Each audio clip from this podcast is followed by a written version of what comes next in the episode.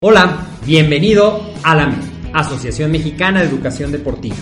Soy el doctor David Lezama, presidente de AMED, y es para mí un gusto darte la bienvenida a estos podcasts. Este programa está diseñado para compartir contigo conocimientos de los temas que nos apasionan a todos los que amamos el físico-constructivismo y el fitness y queremos mantener un estilo de vida saludable. Hablaremos entonces de entrenamiento, de nutrición, de suplementación, de farmacología y de un tema que cada vez toma más importancia, el marketing deportivo digital. Tendremos como invitados una gran variedad de opiniones y profesiones, entrenadores, nutriólogos, profesores de AMED, químicos farmacobiólogos, médicos, preparadores físicos y desde luego deportistas.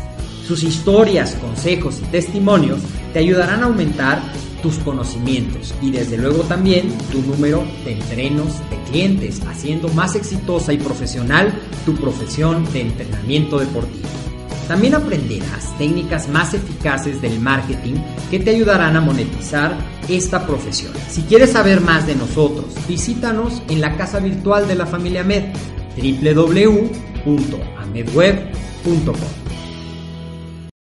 Hey, ¿cómo estás? Bienvenido a un episodio más de esto que es AMED, el deporte, la nutrición y el emprendimiento deportivo más cerca de ti. Yo soy el doctor David Lezama y es un gusto, como siempre, estar en contacto contigo. El día de hoy te tengo un tema del que a lo mejor has oído hablar mucho, que es el índice glicémico.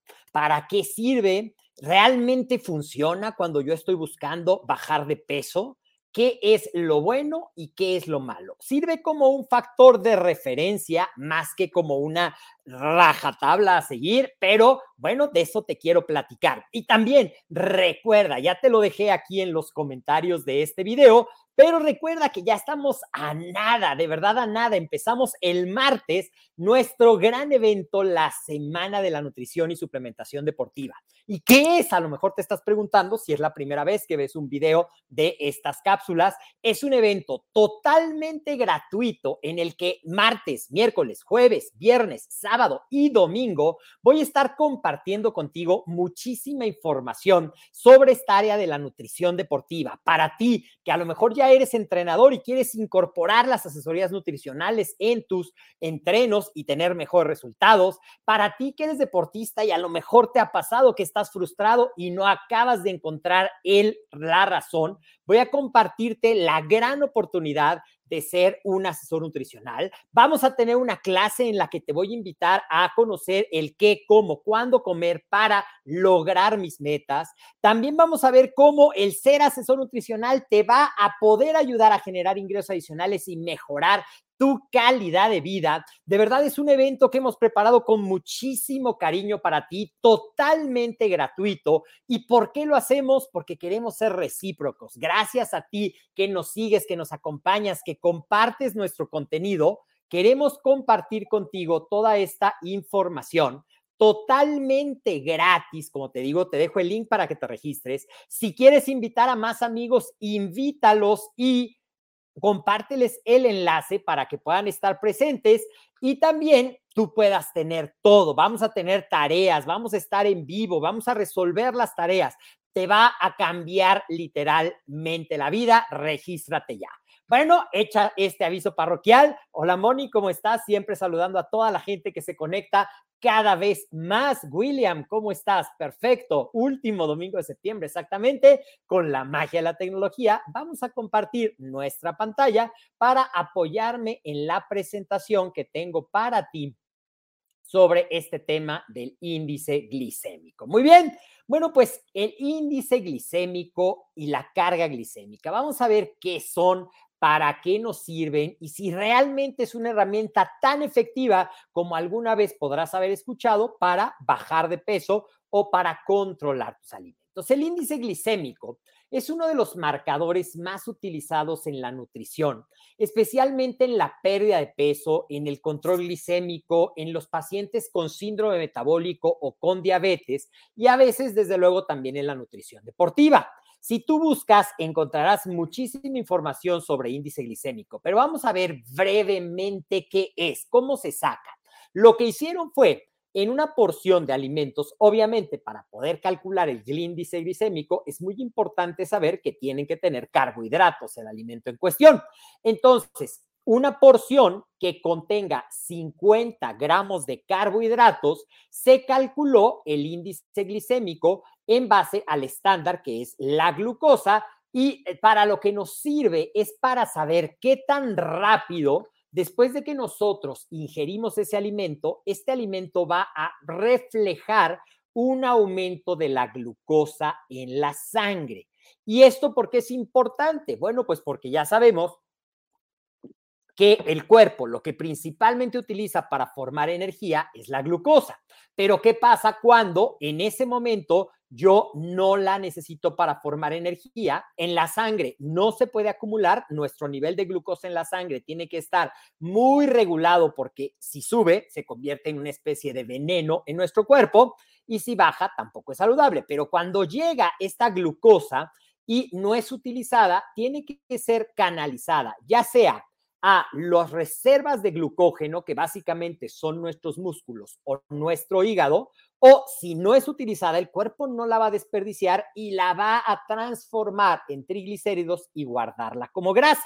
Por eso es que existe la teoría de que mientras más alto es el índice glicémico de un alimento, más probable es que se convierta en grasas. Ahora, no totalmente depende de eso, depende de si yo me como el carbohidrato solo, depende de si lo consumo mezclado con otros nutrientes y vamos a hablar un poquito de cómo un alimento puede tener un bajo índice glicémico y algunas de las cosas que van a influir es que tenga pocos carbohidratos simples, principalmente glucosa, y que su contenido sea mayormente complejo. Es decir, los alimentos que tienen carbohidratos complejos en su estructura generalmente van a tener un índice glicémico más bajo comparado con los que tienen glucosa o fructosa o estos carbohidratos simples. También, si mi alimento lo combino con fibra o lo combino con grasa o con otro nutriente, el índice glicémico puede bajar y esa reflejo del aumento de glucosa en la sangre va a tardar más tiempo en aparecerse. Generalmente los alimentos con alto índice glicémico son los opuestos a lo que te acabo de decir. Es decir, la cantidad de carbohidratos es muy alta, principalmente contienen carbohidratos simples como la glucosa, no tienen fibra o tienen muy poquita fibra y si los consumimos solos tienen muy poca cantidad de otros macronutrientes que pudieran ayudar a bajarlo, como las proteínas y las grasas. Ejemplo, un jugo de fruta va a tener un índice glicémico más alto que una leguminosa que además tiene fibra y que además tiene proteína. ¿Ok? Ahora, ¿cómo se clasifica? Hay una tabla del índice glicémico que puedes buscar en cualquier buscador de internet y vas a ver alimentos con índice glicémico alto, medio y bajo en base a esto, a esto que te decía de qué tan rápido se refleja. Los alimentos de índice bajo son aquellos que tienen un índice menor a 49 y dentro de esto, ¿qué vamos a encontrar? Mira, el salvado, que es una fibra, ciertos frutos secos, la leche, que es un alimento que tiene proteínas, grasas y carbohidratos, como te había dicho, el yogur, quesos, leguminosas, algunas frutas como durazno, pera, kiwi, manzanas, las verduras de hojas verdes, en general las verduras tienen muy bajo índice glicémico, ¿por qué? Porque tienen mucha fibra, zanahoria cruda y muchas. Luego tenemos el índice medio que va de 69 a de 50, perdón, a 69 y ahí vas a encontrar la mayoría de las frutas y la mayoría de los cereales, como por ejemplo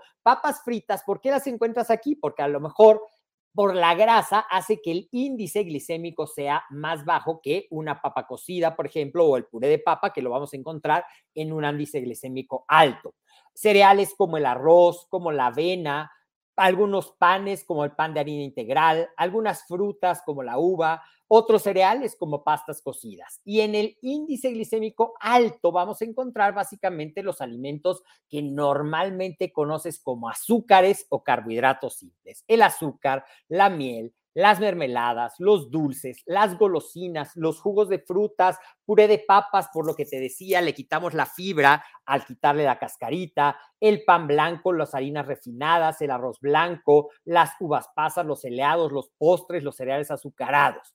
Ahora, hay una cosa que se llama el índice glicémico, que como te decía, está calculado en una porción de un alimento que tenga 50 gramos de carbohidratos, que por ejemplo no es lo mismo para calcular el índice glicémico de zanahorias crudas, que se necesitan 50 gramos de carbohidratos, que para calcularlo de azúcar pura. Entonces nació otra medida que se llama la carga glicémica.